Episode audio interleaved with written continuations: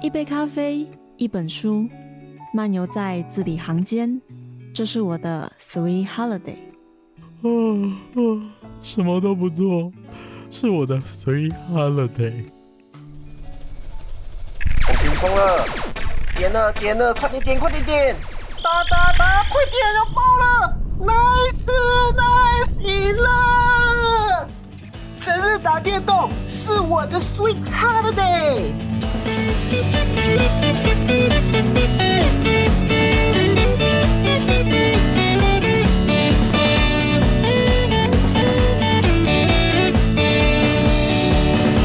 这里是 FM 八八点三，是大致生于 FM 一零三点七教广华联分台。大家好，欢迎回到白白中的 Sweet Holiday，我是玄谦。在不知道听众们还有没有印象，大概四五月左右的时候，当时社会上有一股关于全民防卫动员法的讨论。如果你已经忘记的话，没有关系，那你应该还可以回忆当时好像有一个很大的争议，叫做国防部要青年带枪上战场。诶，讲这个这个很很耸动的舆论，可能大家就有一点点印象了。那当时选先就很好奇，难道真的是这么一回事吗？难道你做军人你就只有拿枪的份，你没有其他的位置吗？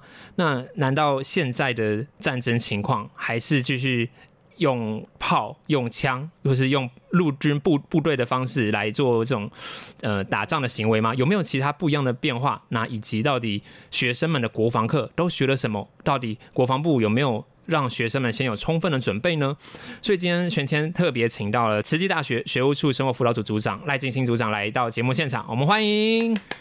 哎，现场观众朋友大家好，哎，我是慈济大学学务处生活辅导组的组长赖进新。那我本身也是军训教官退伍，那目前担任校安人员。今天很高兴能来参加这个节目。嗯，好，那为了接下来我们。访谈的亲切感，我们等下就以赖爸来称呼您这样子。好的，好。那首先最开始就是在这个全动法，当时这个舆论说要让年轻人持枪上战场，这个舆论是真的这么做的吗？基本上在全动法里面哈，呃，我们有所谓的青年服勤动员。嗯，那基本上青年服勤动员来讲，它是针对呃十六岁到十八岁的学生，对，哎，来支援所谓的军事勤务。那军事勤务并不是。让学生上战场去打仗哈，那上战场当然会有我们正式的呃军人上上去。那学生所做的这个区块就是有关于军事后方的一些事务哈，包含一些医疗啊、救护啊哈，呃或是一些呃我们讲文书作业这样等等之类的，嘿是。所以。就可以想象是年轻人们一样一样是热血年轻人，可是他就会穿梭在城市之间，然后看到哎这边有受伤的民众，然后请求支援，或者是呃例如有文件之间的传输、传令兵啊，或者是后援补给这种感觉。对对，是。然后哎，我觉得应该很重要的一个是，可能是那种交通引导，或者是封路或者物资。发放的时候那种人力补充这样子，对，这些都是呃我们青年复兴动员里面可以做的项目。嗯哼，所以我觉得至少今天所有的听众在最开始可以放心的是，如果如果你现在是父母，你的高中儿子女儿们并不会持枪上战场。对，这个是绝对不会发生的。对，这是绝对不会发生的。拿枪的有更专业的人在。对，是。那么接下来就是很好奇的，我们不管是高中从高中开始嘛，高中有必修的国防课，到了大学有选修的国防课。是。那国防课。我觉我觉得我自己有上过，我大概知道一点。可是听众们他们是完全不知道的，到底国防课给学生上了什么？那他们是不是真的有这个刚刚讲的医疗的知识，或者是能够服从呃上级指挥的知识去做这些后勤的工作呢？是，那呃，这个全民国防教育的课程哦，它是历经了好几次的演变呐。从最早期的呃军训课，嗯，好，演到国防通识课，那后来进到现在的全民国防教育课程。那它是按照呃全民国防教育法来制定的。那目前学生修的这个部分有所谓的五大领域，嗯，嘿，针对全民防卫动员这一块，它有一个全民防卫动员，它是它其中的一个科目，嗯，嘿那里面就会呃给学生一些。有关于我们整个国家防卫体制的一些相关的一些概念，然后呃，他的课程后半段就会介绍一些呃急救啊、救护的一些相关的知识哈。所以基本上这些知识，如果说运用在战场的后勤部分基本上是 OK 的，嘿，这是这是足够的，嘿。因为我对于军训课，我对我那时候应该是国防课，我印象最深刻的就是打靶。然后我们那时候教官有教我们叫做行进间走法，虽然说那个东西我现在想起来还是不太确定他在高中生学这要做什么。但但我们这先撇开不谈啊，我觉得还有一个很棒的叫做枪支大部分解，这个可能有些听众听起来真的非常陌生，但是你就是想象把它就是放一把步枪，然后让你拆开它，再重重新组回去。说实在，对一个高中的年轻人、年轻少年来讲，是一个非常热血、非常酷的事情。那刚刚讲到，就是说关于这个有全动法这一块，所以他一一定也是教给我们的年轻人，关于要怎么样在这个准备，或者是要怎么样去做军事的服从。那有没有更细项，就是说到底这个全民动员，他他到底是要让谁？这个全民是谁？那动员要动员做什么？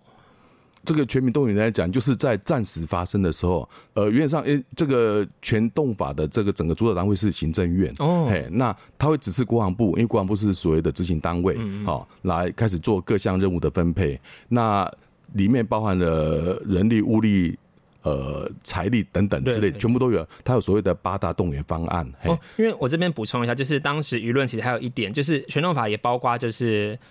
资讯媒体的一些，你要说控管有点严肃了，可是就是我们总不能让假消息继续这样满天飞。你不能真的发生战争的时候还继续说你的敌人好棒，不能发生这种事情。所以如果你只看法条的话，你就觉得说哦，全动法是不是授权了执政党或者是政府能够管控媒体的力量？但其实也不是的，因为这种全动法也只是在于战时的时候会使用。对，因为暂时很多的措施是必要的，哎，比如说当呃总统下令，我们现在已经是一个战时状态的时候，所有的东西基本上都是要进行管制的，要不然当发生战争的时候，大家不进行管制，那我们所有人都会无所适从，而且甚至会有生命的危险。其实我我其实突然间我不知道该如何去想象暂时发生这件事情，因为我目前能够看能够有一些 image 的都是例如。欧西方世界、西方国家，他们可能就连足球赛胜利结束之后都会狂欢的暴动，就是他他也不是战争哦，他就只是因为我的我的我支持的队伍足球打赢了，我好开心哦，然后就开始砸车砸窗户。那战争发生的时候，以以代把你知道的人民可能或者是大家会是我怎么样的一个情形？紧张害怕，还是大家也会突然间陷入疯狂，然后都不会排队了这样子？呃，这个状况是有可能发生的，哎，但是如果说在战争发生之前哈，那政府已经制定好相关的措施，哎，那很多的方式都已经下来之后，人民有一所可以依据的一个执行方式来讲，就会比较有有顺序、有条理，这样，哎，就比较不会慌乱了，哎，但是紧张这种一定是难免的了哈，因为你不知道。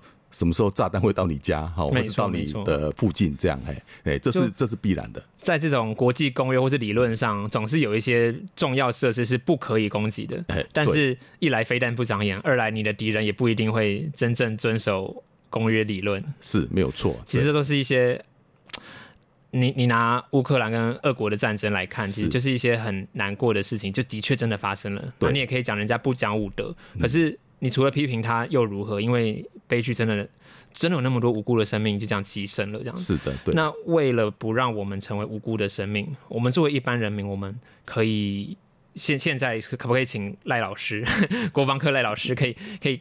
快速的让我们民众了解一下该怎么做呢？几几个大大能够掌握的大方向这样子。是，那以防灾的部分来讲哈，其实呃行政院它每年会举办说像像所谓的万安演习啊哈，或是一些灾防的演练，那这些东西其实就是培养我们一些平常如果说因因这个通常是应用在灾难的部分的哈，那战争也是可以视为一个灾难。那当这个状况发生的时候，你就知道至少你要到哪边去避难。哎，那。以全面防卫动员来讲，那国防部这时候会征集所有的可以用的人力了哈，比如说呃，以目前的呃现行部队好，或是后备部队、后备战力好，来去到战场上面去应战这样。嘿，那呃后方的部分就会呃有一些其他的人力哈来做一些资源这样，嘿，让我们整个人民的生活至少还可以维持一定的一个轨道这样，嘿。就是从军警消，他们是一定会被征召的。然后接下来就是政府人员，他们也必须要继续维持这个运作嘛。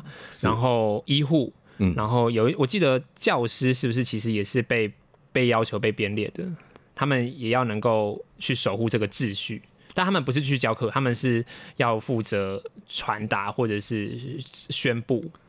然后因为毕竟我记得校园也是一个避难场所嘛，对，嘿，对，通常呃校园来讲，它会设置诶为避难所，没有问题。对，然后所以所以其实不不管是选动法里面规定，还是教育部的细项规定，就是校园里面也必须要有像这样子一个安全维护的编组。对，嗯。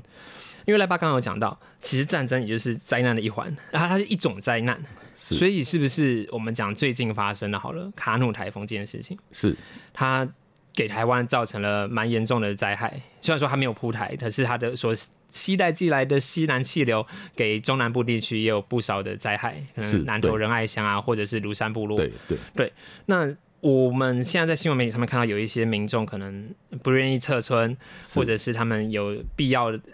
回去，或者是有生病，必须要留在部落等等之类的。是。那当战时发生的时候，政府有没有什么更强制力的行为，还是说民众们必须要自己做衡量呢？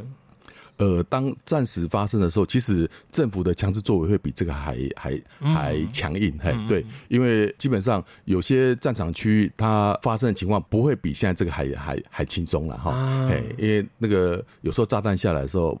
呃，不是我们可以去预期的，嘿，所以因为目前不是战时状况，除非说呃政府发发布紧急状况，这时候他会强制驱离，呃，不是不是驱离，是撤离这些民众这样，嘿，那战时的时候这个会更严谨，嘿，那甚至晚上还会实施所谓的宵禁，嗯，嘿，甚至你人在外面，你就会被会被抓起来这样，嘿，对，这样子好，这接下来可能就会是赖爸，你曾经从军，因为选前我真的没有当过军人，我完全不知道，那到底。首先，宵禁它是个，你可以跟我们分享它是个什么样的情形吗？抓起来他要抓去哪里？还是就地安置就好？呃，还是警察？还是这个警察居然会把我带上车，然后直接把我送回我家这样子？呃。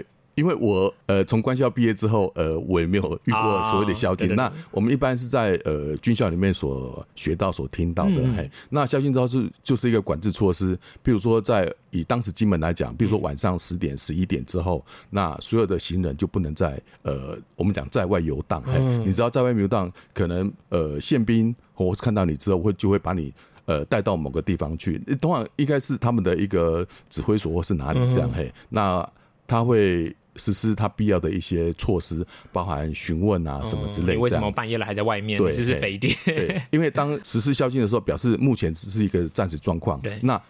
这个时间点，如果你不能按照这个规定来讲，那你有可能是可疑的人物，所以基本上部队会做一个很详细的盘查。哎，这是暂时才会发生的，一般是不会发生的。还是要再次强调，就是平常真的不会随便把你扣起来。是的，你你平常你看到军人、看到警察是可以放心的，他们是真的在保护我们，不会把你带走这样子。对，除非你半夜在那个路上有一些很奇特的状况，那违法行为，对对对，警察才会来做一个协助跟处理这样。那还有一点我非常好奇，就是刚刚赖爸有讲到。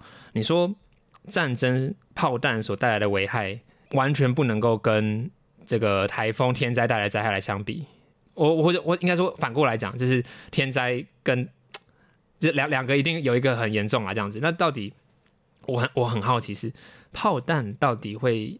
炸下来长什么样子？我觉得我用一个好奇的心态有点不太正确，可是我我真的好奇吗？是，呃，那我讲一下我的经验。呃，我在官校入伍的时候，那我们有曾经实施过手榴弹的投掷，嗯嗯，啊，是真的手榴弹投掷。那我们那时候投掷场地，因为我们在凤山嘛，在陆军官校，那我们投掷下去的。投到一个山谷里面，那那个山谷基本上有五公尺以上，嘿，那个深度五公对对对，四公尺五公尺以上，那我们就往下丢。那丢的时候，那个炮弹的威力绝对不会像电影演的说啊，爆了以后，然后你人在旁边没事，那个是绝对不可能发生的。那个山谷离我们至少。这样看过去至少二十公尺以上，很光是你跟它的水平距离就有二十公尺以上，对，然后深度还有在五公尺以上这样。那个爆的时候，就好像我们感觉到大概三三级地震的的感觉，对。然后我们曾经在那个呃，就是山谷上面有一棵树，对，啊，那那棵树上面就有一个铁块，嗯嗯，嘿，那那铁块那时候班长就跟我们讲，这个铁块是从哪里上来的？是从那个山谷底下五公尺。二十公尺远的地方飞过来的，然后砸到树里面，还砸了一半，所以你可见这个手榴弹爆炸的威力有多大。那这只是手榴弹而已。那如果说真的事实上，呃，敌军用所谓的飞弹炸过来的话，那我们可想而知那个破坏力有多严重。就是现在更多新型的武器，对，那呃，爆炸是一个威力，那热能也是一个威力哈。呃，像我们知道所谓的核子弹爆发的时候，对，它那个我们知道它范围几公尺内、几公尺内，那个人是没有办法生存的，因为那个高温的一个状态下，人会立刻就直接化为蒸发，或者是对对对，是嘿，所以那个现在的科技越来越厉害，那很多的东西就是让你一次可以呃把把这个区域给给大范围的。呃，对敌军而言，就是大范围的清理掉。对对对，是是，但是这个是最不好的一个状态啦。嗯哼，那我们刚刚了解到，就是说，其实战争有它的恐怖程度到这里，但是这是炮弹。那关于现在很常被提到无声无息的资讯战，它又是长什么样子？而且它真的存在吗？呃，资讯战是真的存在，像我们现在很多看到的所谓的呃假新闻之类的，这个也会影响到很多一般民众的一个思维判断。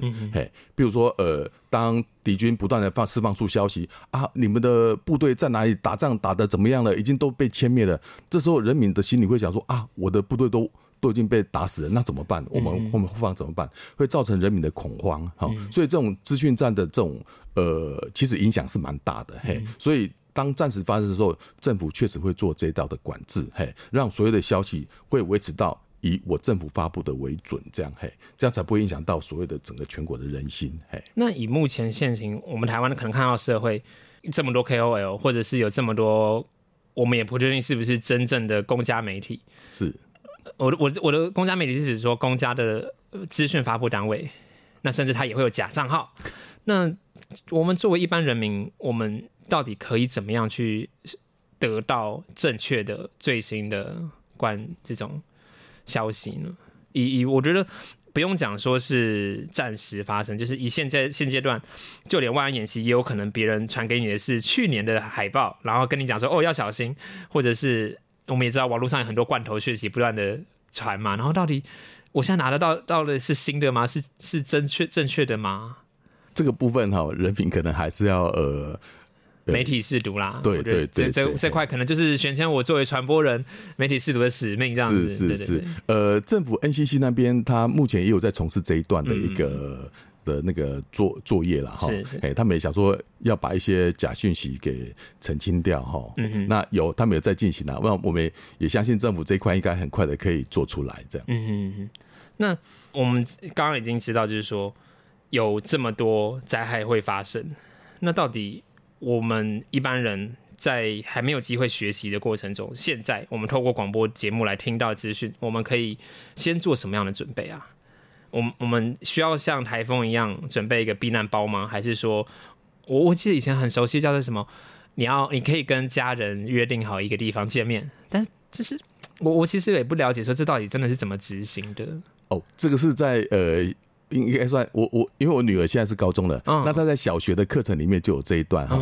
那这个是一个很重要的一个联络点啦，嘿。那比如说呃，以地震发生，像我们在花莲地震常常发生，对。那假如说像零二零六那种这么严重的地震发生的时候，你很多讯息可能会包包含那时候的通讯可能都会中断，对。那时候你联络联络不到你家人的时候怎么办？那这个东西就是会当初我们设定说哦，当有某些状况发生的时候，我们就在哪个点集合。那这其实这时候你联络不到家人没关系，你就那个到那个点去等。那基本上应该大家就在那边集合。哎，这是我们当初设设想的一个状况。这样，哎，那我印象。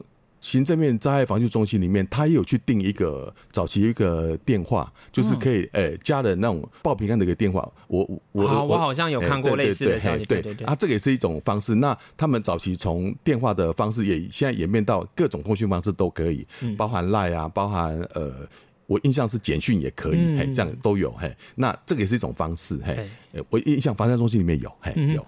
因为我印象就是我以前在日本留学的时候，我看过他们的公共电话机上面有直接写说，如果灾害发生的时候，你可以直接免费的使用，或者是他们有一如我们知道日本非常多自动贩卖机嘛，他们也有一个标识，就是说灾害来的时候，好像碰它什么从哪里触碰他们什么开关，它也可以直接免费的取用。这个诶，台湾目前有做像这样子，不管是资讯啊，或者是物资上面的准备补充吗？呃。我这个部分我倒是还没有看过，嘿，是是是呃，可能北部地区应该有在做这个部分的哈。因为我我我自己我自己啦，虽然说我对国家还算有信心，可是我自己也不知道说我该做到多少的准备，还是说我依赖政府就好。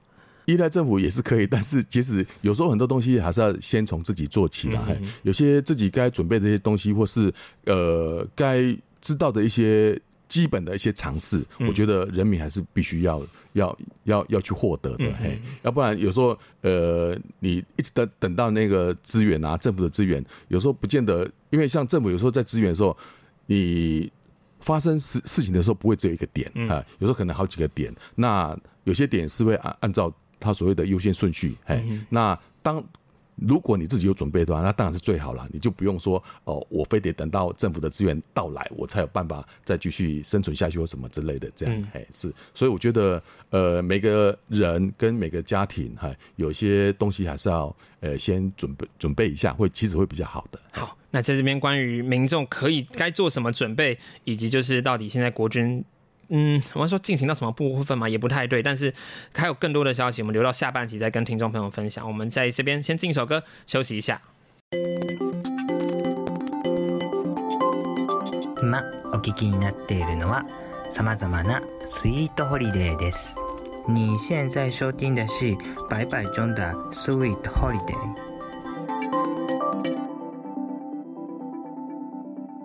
欢迎回到白白总的 Sweet Holiday，我是玄谦。在今天，我们特别从全民动员防卫法来切入，邀请到慈济大学学务处生活辅导组的赖爸来到节目现场，来跟大家分享，就是到底战争发生的时候，我们一般国民啊，或者是高中生们都做了什么样的准备？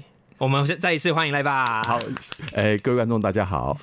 好，那其实刚刚在上半集我们留下了一个提问，就是说，我们身为一般国民，我们刚刚讲到的，就是例如会面点可以先准备好，或者是防灾包这东西，其实战争跟天灾其实是。呃，它其实都是灾害的一种，所以你既然都已经准备了防灾包了，其实它都一并可以使用的嘛。是的，对。那接下来我想要好奇的问的是，假设说我没有被国防部或者是户籍所在地的兵役课所征召到，但是我充满满腔的爱国热血，或者是我看了我的另一半上战场，我也不希望他一个人出去牺牲嘛，我也要为这个国家尽一份力。我该做什么？我我能我能做什么？我能我难道我只能干焦急吗？好，那通常来讲哈，战时发生的时候，其实各县市政府都会动起来。那他们基本上都有制定他们相关的一些法规。好，那一般来讲，他也有所谓的一些呃。所谓的服务站或什么站之类的，这样他还会去招募一般的人民哈，可以去从事相关的一些呃战事后方的一些勤务。哎，这个是哎基本上在战时发生的时候都会设立的哎，是哎。就是呃有有点像是疫苗施打战，可是它是志愿兵的报名制这样的哎，感觉。对对，也会嘿会会有这种方方式的一个成立，这样嘿。是这边我想跳开来问一下，就是到底战争的时候会发生什么事情啊？会会每天都枪林弹雨吗？还是还是我们还得去上班吗？就是因为我我毕竟在电视台工作，我的想象是我应该还是要去上班的。就就像之前疫情的期间，大家三级几天都不能出门，然后我觉得我还是得工作。我还是得报道相关信息给大家。那战争来袭，现在宣布战时了，我叫得到外送吗？那餐厅要工作吗？或者是上来吧，你还要上班吗？还是暂时就就大家都不用上班这样子？那其实暂时发生的时候，其实跟疫情的状况发生一样，这时候政府它会一个呃宣布一个什么状况，然后一样会制定一个呃我们可以什么时间点可以做什么事情，嗯，这是一样，它呃我们就是等政府的一个公告一个宣布这样，嘿，那。正常来讲，像主持人刚刚说的，枪林每天枪林弹雨，基本上应该是不太可能发生，啊除非已经敌军已经打到我们已经站到领土上，对，在我们的领土了。那通常比如说空袭来讲，它会发布所谓的空袭警报。嗯嘿，那这时候大家就是要赶快到你的避难所去实施所谓的呃躲避。嘿，就如同前一阵子万安演习。对对对。可是我们对万安演习是不是有点被中断了？就是被台风叫去。是哎蛮可惜的哈。对，但但其实每一年都有，然后这一个行动准则的纲公，那叫什么？呃，相关的准则、相关的纲要，其实都有公布在，诶，那个是什么单位的网站？国防部吗？还是是？反正各县市政府其实都对，有这样子跟县政府都会公告。对，是对对所以我我印象中，我在火车站的宣传海报上面有看到那个战时避难手册的 PDF 档。是你就是直接扫描 QR code，其实上面就很完整的有写写说敌军长什么样子，国军长什么样子。对，就是这东西大家可以在自己的日常生活中多留意一下啦。对，其实都有公告都有出来，只是我们今天在节目因为时间的关系，还有因为我们自己资料准备的关系，没有办法那么快速的跟大家一个一个细细的讲完。嗯，那我们接下来把目光放回到大学生好了，因为毕竟是这也是赖爸的专业所在。是是是，我我记得我在大学的时候，那时候听到有一个呃国防部新的办法，现在已经应该也不新了，就是你在当大学生的同时，你也可以去当兵。那个是呃，这个叫做 ROTC 哈、就是大学储备预备军官团。嘿，那这个方案其实已经实施很多年了哈、那在最早期，呃，我们也是参访了美国的一个制度哈是。那这边就是让我们的大学生在他的大学四年期间，啊，他一样在学校里面接受大学教育。哎、这四年国防部会支应呃同学的学费他给相关给费用，对，还包含薪水这样。嘿的学杂费都付了，然后有生活费。对，那同学只要在像我们花莲就是大汉技术学院，是我们的那个训练中心。那每一学期的礼拜六，哎，同学到那边上军事课程，暑假期间。回到陆军官校去受训，嗯那这四年完成通过之后，国防部会授予诶少尉军官，然后分发到他的服务单位，这样嘿。我记得这个 ROTC 对我来讲，有一个印象很深刻的，就是你大学的专业所学是可以应用到你在未来从事军官的相关领域，会帮你做尽可能的媒合，对不对？对，嘿，那当然我们是尽量说你所学的东西能够应用在你的工作上面，嗯嘿，但是因为有时候。呃，军方的单位，他那个缺不见得说刚好能够符合你的职务啦。嗯那有时候，呃，换到另外一个工作的职务上，其实也是不错的哈。嗯那以年轻人来讲，可以多学一些部队的实务经验，其实我觉得也是蛮好的。嘿嗯，其实以赖巴的经验，你会觉得说你在从事其他工作的时候，会有一点一点的忘掉你的资讯官的专业吗？呃，基本上应该不太会啦。所以就是假设说我今天是生科工位，甚至是医学系的同学好了，你的这个医术专业其实是已经具备、已经存在着的，但是你又可以拿到呃少尉的这个我们从稍微我们知道阶级开始这样。嗯，拿到这个阶阶级，你所以你可以在部队里面，例如从事例如军医的行为，呃，他他他跟国防医学院出来的军医其实又有点不一样，对不对？诶、对，嘿嗯嗯但通常我们的医学系的同学会比较少走这个区块。对啦，对啦，大家大家都还是人各有志，对但是我其实有一度动心，是因为我觉得，例如你是做生科的，你是不是可以去做那种化学兵？然后，然后如果你是传播的，是不是就是在做资讯相关的，啊反渗透啊，或者是呃，有对有嗯还是嘿。对，这个就是它的一些相关。我印象在政战部队里面，它就有这个区块这样。嗯哼嘿是，这个就是关于大学生他们可以所做的一些方向选择嘛。那我们再把年纪往下看一点点，就是今年高三这一届九十四年次的，其实他们遇到一个非常大的变动，嗯就是他们班他们所有的学生就分一半，一半是呃四个月的兵役，一半是一年的兵役。对，因为呃，政府在今年宣布了哈对，呃，九十四年次以后的疫难哈，又要开始是一年的疫期哈。那其实这个也是为了国家整体战力的考量啊。嗯那当一年的一期，呃。一般的年轻人当然觉得，呃，为什么要当这么长的兵？是但是事实上，呃，一年的训练来讲，其实是比较扎实的哈、嗯那至少让我们的役男能够了解部队的整个实务，然后在部队里面学到更更精实的东西。嘿，这边能够请赖爸，就是让年轻人放心，就是说我进训并不会浪费时间，我进训学了什么，所以我是精实，我是让让大家可以 proud of 自己，我为国家是一份战力嘛。你可以帮我们大概简述一下他们做了什么事情？呃，因为当兵嘛哈，我们在讲，呃，他的生活是很规律的哈。那呃，除了规律之外，他其实每天都还有其他的相关课程哈。嗯好，譬如说，呃，你是当了步枪兵，那至少。部队让你呃怎么了解这个步枪的使用，嗯然后甚至到你在作战的时候，你所必须担任的位置是什嗯么？这样哈，你所要担任的职务是什么？那还有所谓的团队合作哈等等之类这样。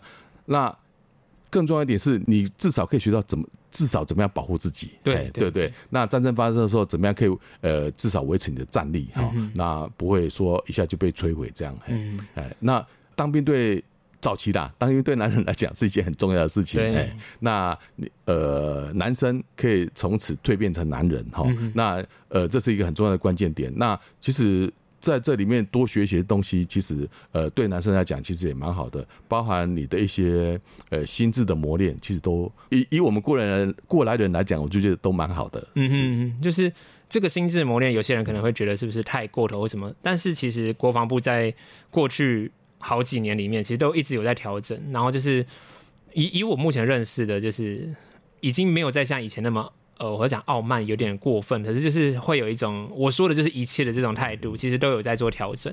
然后以我看我男朋友他们在跟班长或在跟长官的互动，其实还是讲的，就是有有一些人的人情味是有的，并没有像真的大家会很害怕，或者说觉得说有一些不那么通情达理嘛，或者说讲难听点叫腐败，其实也没有没有真已经比较没有那么那个那个样子了。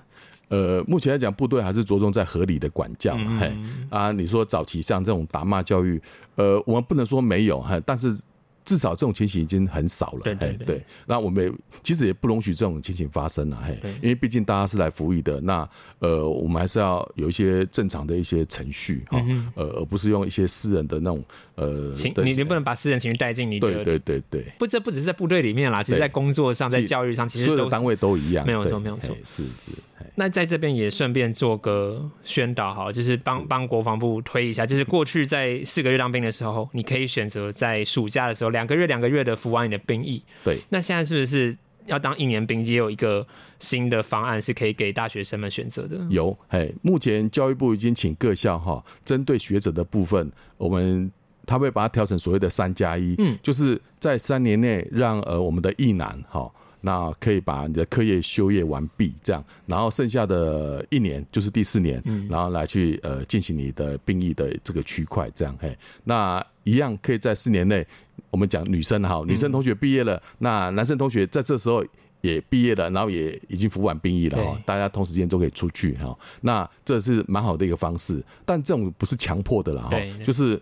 呃，要看每个同学你自己的一些规划跟想法，哎、如果你愿意的话，你就走这个三加一的模式。啊；如果你不愿意的话，你也可以按照呃跟以前一样，呃，修完四年的学程之后，你第五年再来当兵，这都 OK 的。嘿，甚至有些同学他会想说，呃，我要直升啊，哈、我直接有其他的进修计划我要念完硕士，念完博士，我再去当兵，这基本上都是 OK 的。嘿，对对对，因为其实会有这个三加一，当时就是很多人他们会觉得说，多加这一年，我会慢了社会的的脚步，我会慢了进入职场的脚步。那所以有推出像这样子的一个方式，但对，我会蛮好奇，就是说实在啦，当兵就算只有四个月，你就算 delay 四个月。我玄谦，我从来没有这个感受，因为我不用当兵。我每次讲这个，我会有点心虚。那所以，我想要就请在现场，在我们录音现场有经验的赖爸，你你有觉得你因为当兵、因为服役而慢了当时你的同学们吗？呃，在我那个年代，确实会有这种感觉啦。可就是至少男女学生，你你的你的女同学可能已经升了主管职了，但是你还是基层人职员这样子。对，诶、早期的部队的晋升比较没有那么快了。哎嗯，啊，其实现在来讲，部队的整个它的晋升的的这个规划路线哈，其实都蛮完整的。嘿，对只要你呃愿意在部队安心的服役来讲哈，那晋升到退休可以拿到月退，其实都没有什么问题。这样嘿，晋升到退休大概要多久？呃，目前它的设定还是二十年。嘿哦，那但是以少校阶来讲，他目前可以到二十二年了。嘿，嗯那我们也是希望说能够，因为一个军官呃的整个培养过程，其实他也是蛮辛苦的。那培养出来之后，我们当然是希望说这个军官能够呃服务到他的最大年限没错没错对，然后也让国呃也可以尽到他自己本身的力量啊，让国家更有一个那个更好的一个一个方式这样。嘿，那就讲到大家其实上国防课，其实过去很多同学他们上就是为了要折抵兵役时数，然后听说以前在在四个月以前的那个一年兵，最多可以折到两个月，对对，然后当他改成四个月的时候，就是折十五天嘛十五。天是那其实不不管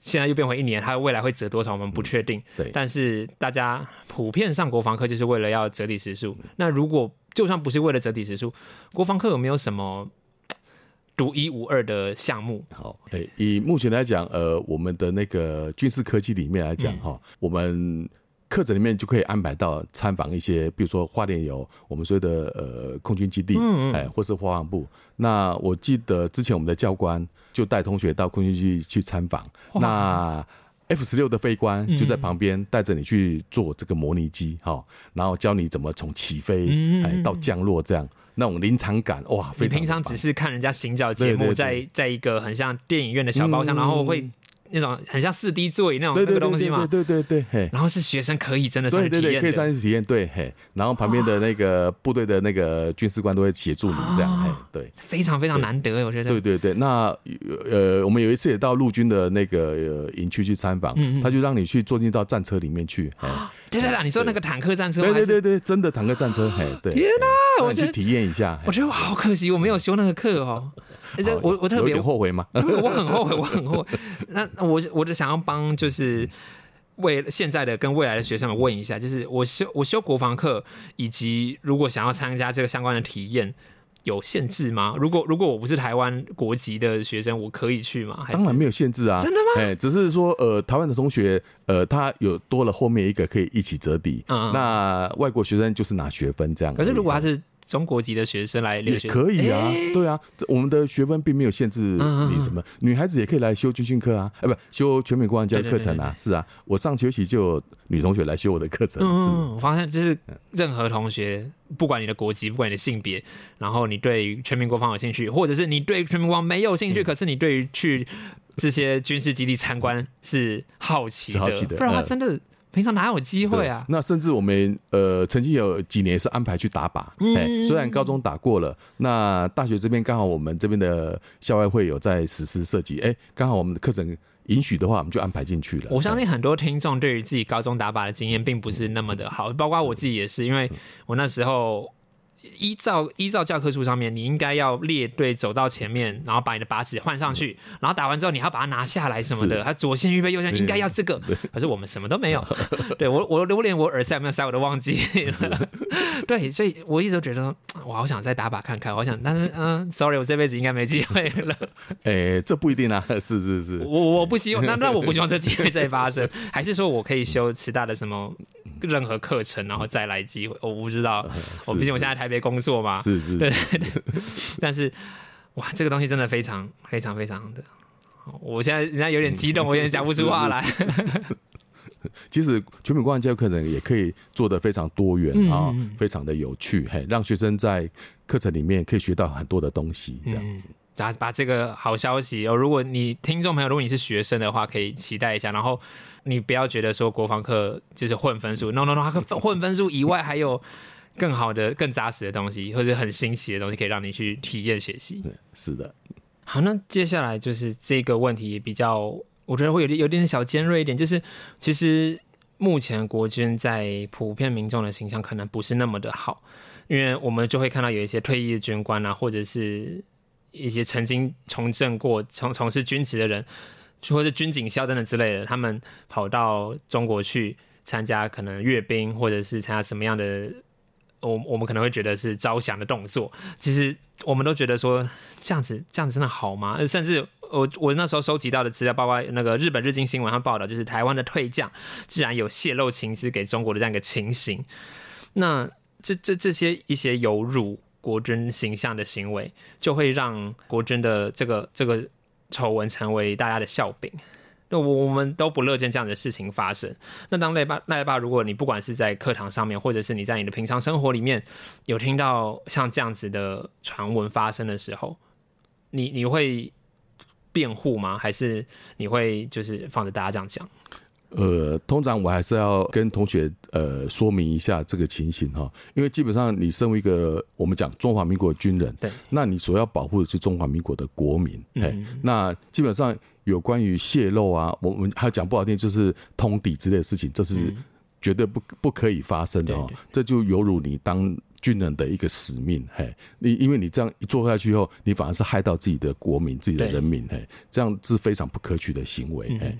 那至于说正常的一些交流，基本上那是 OK 的，只要在一个很公开的场合，哈，基本上都没有什么问题。嗯嗯那但是呃，有关于说从事一些情资的贩卖啊，哦，或是通敌的行为啊，实际上这样是真的是真的是不好的，这是不可行的啦。嘿，那呃，既然今天选择当军人，那你就是要尽到你军人的一个职责跟荣誉，这样。嘿，这边我好奇，就是我们的国防课程里面有没有让学生们认同或者是对于国家有信心的一些方案呢？就是有没有像这样子的课程？呃，有啊，因为目前我们来讲，我们的五大领域来讲，哈，国防政策跟全民国防，这就是呃建立，还有全民防卫动员这三个区块，就是建立呃呃，其实不止同学啦，包含一般民众，哎，大家全民国防的一个意识哈。那呃，我们的国家是什么？我们怎么样去保护我们的国家？哈，这是比较远的一个方向。这样可以请赖爸这边小露一手吗？就是说，我们可以怎么样让听众相信国家？我我觉得，我觉得在这边刚刚有在我们休息时间聊到，就是我们常常会看到说什么，我们又买了多少多少的飞弹，多少多少的飞机。可是这对一般民众来讲，我无感啊。就是你你买飞弹，你要发射出去吗？或者是你买战舰？我们有这么多的空军军官们能够飞出去吗？然后我我要怎么样对我的国家信任？他说他花这些钱是真的在保护国家，然后没有油水，这样讲真的很不好，非常不好。我要讲这是个错误示范。然后我我也都只是一个揣摩啊，就请请大家相信我，我在揣摩而已。对，那在过往课程里面会用什么样的方式让学生们或者是让民众们去愿意相信军人呢？呃，诶，国防部哈，每年的每两年，大概在十月时候，他会出版所谓的国防报告书哈。那这个报告书里面，他就会针对我们国家目前当时的一些情况哈，然后国防部做了什哪些事情，然后准备了哪些事情，那还有预计要做什么事情，在这本书里面，他都会说的非常的详细哈。那刚刚主持人所提到的有关于武器装备这些东西，那他。购买的时候确实有它的必要性，对，因为这些买进的东西都非常的贵，呃，不是像我们买菜这样啊，一百块两百块就可以解决，那个上亿上千亿的东西，那个在采购的过程中都是必须要经过非常仔细严密的一些呃方案的讨论啊、审核啊等等之类，而且有时候。买进这些东西的脐程，有时候不是一年两年就可以完成的，有时候可能五年到十年这样，呃，才可以达成的。所以这些都有经过他很严密的一个评估的结果，才会采购进来。嘿，那进来之后，呃，我们的人员训练在这个方面基本上它都是非常落实的。嘿，呃，包含了你从武器的一些交接开始，这样嘿，那。当然，这些武器进来就是要能够保卫到我们的全国的国民的，嘿，要不然买这些东西那不是就浪费了，嘿。我能够在这个现场模拟的跟赖爸，就是我们互相怼一下嘛，就是说，如果有人质疑这些飞弹都是美国不要的，他们才给我们，我我这个这个赖巴会怎么回应？如果美国美国不要给我们，那。那当然是不能用啊！对，当然我们买的一定是买的我们要用的，嘿。不止它能用，还是我们要能够使，就是我们杀鸡不会用牛刀嘛？对对。那但是你也不能用那个镰刀，不不能用小刀嘛？对不对？嘿，所以一定是能够跟中共那边所能够匹配的东西，这样。嗯，符合台湾的需求，然后符合我们的模拟敌人。我就直直接讲中国，可能他他是啊，没有错啊，但是我觉得。还可能把这眼界放远一点啊，因为听众白白转还是有不一样的意见的听众，是，所以这也比较尴尬一点。是，那还有还有一种就是，我觉得，比这这也都已经离开我们脚本，想要问的就是，我我们该怎么样去面对不同的声音？这不同声音是指他他可能觉得说，哎，战争来的时候我投降就好了，我干嘛打？这这这，身为曾曾经作为军人的来吧，你一定也会觉得很气吧？你。呃，是啊，对啊，因为呃，当然当军人投降是最耻辱的一段嘛，哈。以军人来讲啦，那战死沙场，呃，这这个讲比较有点那个哈，战死沙场是军人这个荣誉啦。那但是你是为了自己的国家牺牲，哎，哎，那站到一兵一卒，那都没有人了，那我还是要维护我国家的一个人民的安全跟。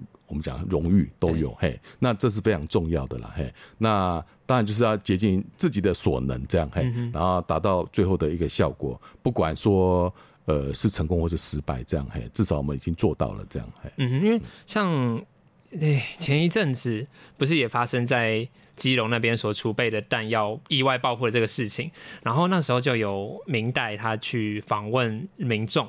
我觉得那时候民众好像表现出来的态度就很正确，就是说你这些炮弹一定是要放在安全的地方，但是又不能离军事基地太远。因为那个时候，那个明代他就直接讲说，为什么一定要放在基隆？你可以放到更远的中南部，放去山山里面去，这样子，呃，这些弹药产生任何意外的时候，才不会伤害到我们民众。然后那个民众他就很勇敢的，就是说，你不放在这里，那你要怎么样去对抗你的敌人？那我觉得花莲的民众一定也不会去质疑说空军基地是在这里，然后每天早晚的飞机这样飞，大家其实也习以为常，可能会 murmur 就觉得说，哦，飞机真的很吵，可是大家也都可以。那个大家都谅解说，这个就是保卫国家的一环。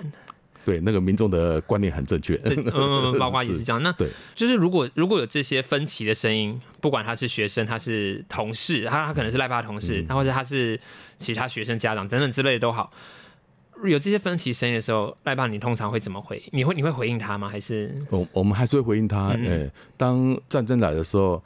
你跟我都不知道在哪里，嘿，那当你不保卫你自己的国家，那谁来保卫你？对不对？嘿，所以这个国家的概念其实是很重要的。嘿，国家那首歌可能在你们那个年代已经比较少听过了，对不对？哎呀，没有国哪有家这样。嘿，那其实到现在这个这个道理，其实到现在还是存在的啦。呃，你看乌俄战争现打到现在，那乌克兰很多的人民，哎，流离在外面，嘿，那你的国家不完整的时候，你就没有。很安定的一个生活，没错，哎，对，那大家每天都得过着那种，呃，很忧心的那种那种日子，对，包括我们现在看到我在我们学校一些乌克兰的学生也一样，他们甚至听到飞机的声音就觉得非常的害怕，哎，对，这样其实对这个对人国家人民的影响都非常的严重，对，那所以怎么样让我们这些国家能够很安安全的生存下去，其实这是蛮重要的，嗯，是。那我们今天也非常谢谢赖爸来到节目，跟我们聊聊，就是到底一般民众该做什么样的准备，还有就是我们也必须要对我们的国军充满信心啦。就是钱没有白花，然后所做的训练也都是必要的。那如果你是现在的役男，未来的役男，或者你现在是后备补充兵的话，也请做好自己的义务。这样讲，对。那如果你对于保卫国家也愿意尽一份心力的话，其实也都有相关的管道是可以。让你去喊一声加一的，对，是的。那我们今天非常谢谢赖爸来到节目，谢谢赖爸，谢谢，谢谢，谢谢，谢谢。那我们是哈乐，我们下礼拜见喽，拜拜，拜拜。